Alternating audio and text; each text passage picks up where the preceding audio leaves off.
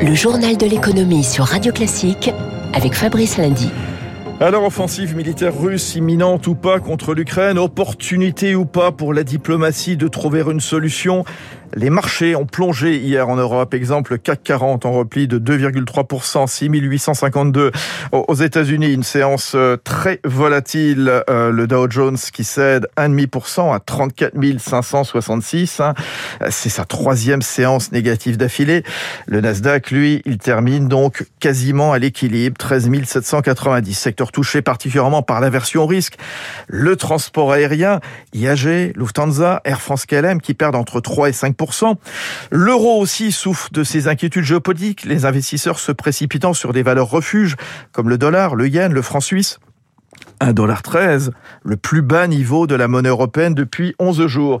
Et puis, le Nikkei actuellement est en recul d'1,1% à 26 777. Alors, la Russie et l'Ukraine inquiètent, bien sûr, mais si le souci était ailleurs, voilà ce que nous dit Marc Riez, directeur général de Vega Investment Managers globalement, chaque fois qu'il y a comme ça des événements géopolitiques euh, un peu traumatisants pour les marchés, l'effet est d'assez courte durée. Le vrai sujet pour les marchés, pour moi, c'est vraiment la capacité des banques centrales à rassurer les marchés sur l'inflation, à montrer qu'elles sont pas en retard pour réagir, mais qu'elles ont la capacité à calmer le jeu si c'est nécessaire, et calmer l'inflation sans casser la croissance économique. Donc c'est plutôt ça pour moi le vrai sujet que véritablement des conflits localisés et dans des régions du monde euh, qui certes sont importantes mais pas vitales pour l'ensemble de l'économie mondiale. Ouais, en effet, les traders relèvent la probabilité, selon eux, d'un relèvement de 50 points de base des taux de la Fed le mois prochain.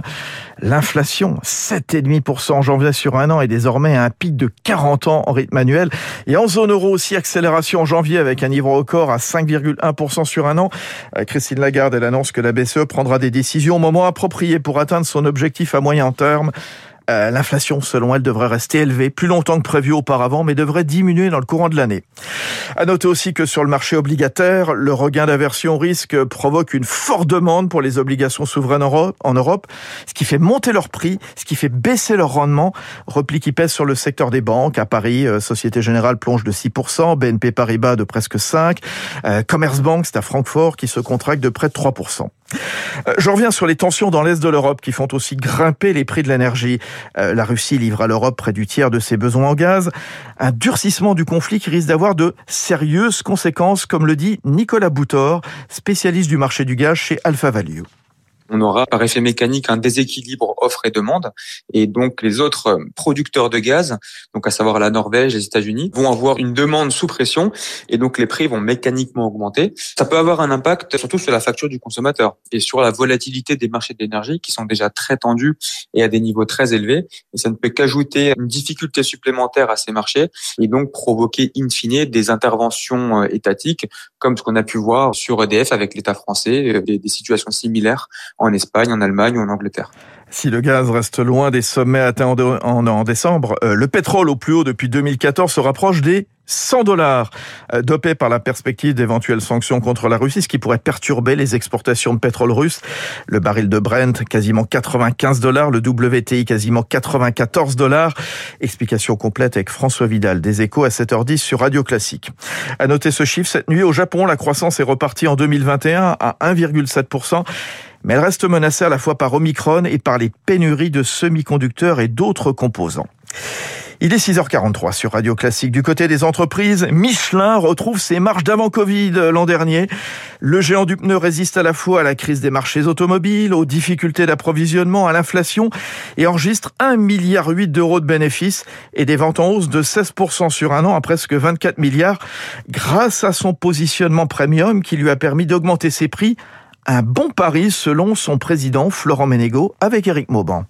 L'année 2022 sera certainement euh, caractérisée par euh, encore beaucoup de perturbations dans tous les transports, la logistique, euh, toute la chaîne d'approvisionnement, et puis par une inflation qui sera forte. Finalement, la crise sanitaire et la période que nous venons de vivre en 2021 nous montrent à quel point notre stratégie est pertinente et que nous allons continuer à croître dans le pneu, autour du pneu et au-delà du pneu. Et de son côté, Capgemini dépasse avec un an d'avance ses objectifs liés à l'acquisition d'Altran sur l'année. Le champion français des services informatiques profite à plein de la reprise avec des recettes en hausse de 15% à 18 milliards d'euros. Alors deux secteurs en grande forme aussi. Le champagne, niveau historique en 2021, les ventes atteignent 5 milliards d'euros, 14% en dessus du pic du niveau pré-pandémie. Deux pays bondissent, la France plus 25%, les États-Unis plus 30%. À suivre dans un instant le directeur général de Vinexposium. L'électroménager également selon GFK. Jamais les Français n'ont acheté autant euh, d'appareils que l'an dernier. Ils ont dépensé un montant record de presque 10 milliards d'euros, plus 7% en un an. Recherche de confort, mais aussi impact du télétravail.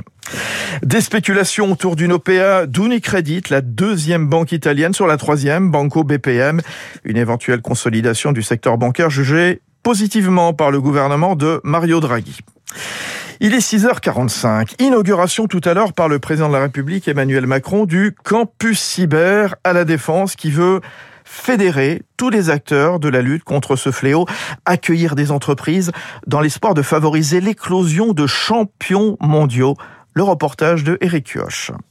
Des ingénieurs, des policiers, des militaires, ils seront près de 2000 à se croiser dans les couloirs de ce vaisseau amiral de la cyberdéfense. De multiples compétences pour mieux lutter contre la criminalité numérique, explique Michel Vandenbergen, le président du campus cyber. La France est le quatrième pays le plus attaqué au monde. Il était urgent de pouvoir euh, travailler ensemble pour mieux protéger la société numérique. Mieux protéger, car ces cyberattaques ont un coût pour les entreprises, 2 milliards et demi d'euros l'an dernier.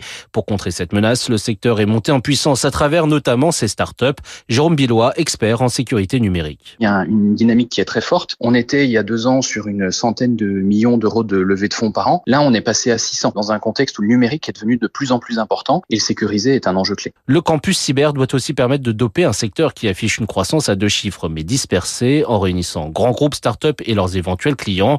Alain Bouillet, délégué général du CESIN, club d'experts en sécurité informatique. Quand vous aurez sous le même toit des Thales, des Capgemini, des Atos, des start-up, tout cet écosystème-là, le fait qu'ils soient physiquement au même endroit, du coup, les rencontres sont facilitées. De même, la présence d'écoles sur le campus doit favoriser les recrutements des futurs experts de la cybersécurité. En France, dans ce domaine, 15 000 postes restent à pourvoir. Voilà pour le reportage de Eric Kioch pour Radio Classique. Enfin, Facebook lance aujourd'hui en France Facebook News, son fil d'infos réservé à des contenus journalistiques. L'entreprise américaine souhaite donner de la visibilité aux médias face aux accusations de désinformation qui visent le réseau social. Accord qui prévoit de rémunérer pendant deux ans les français de presse quotidienne pour l'utilisation de leur contenu et parmi eux les échos et le parisien. 6h40.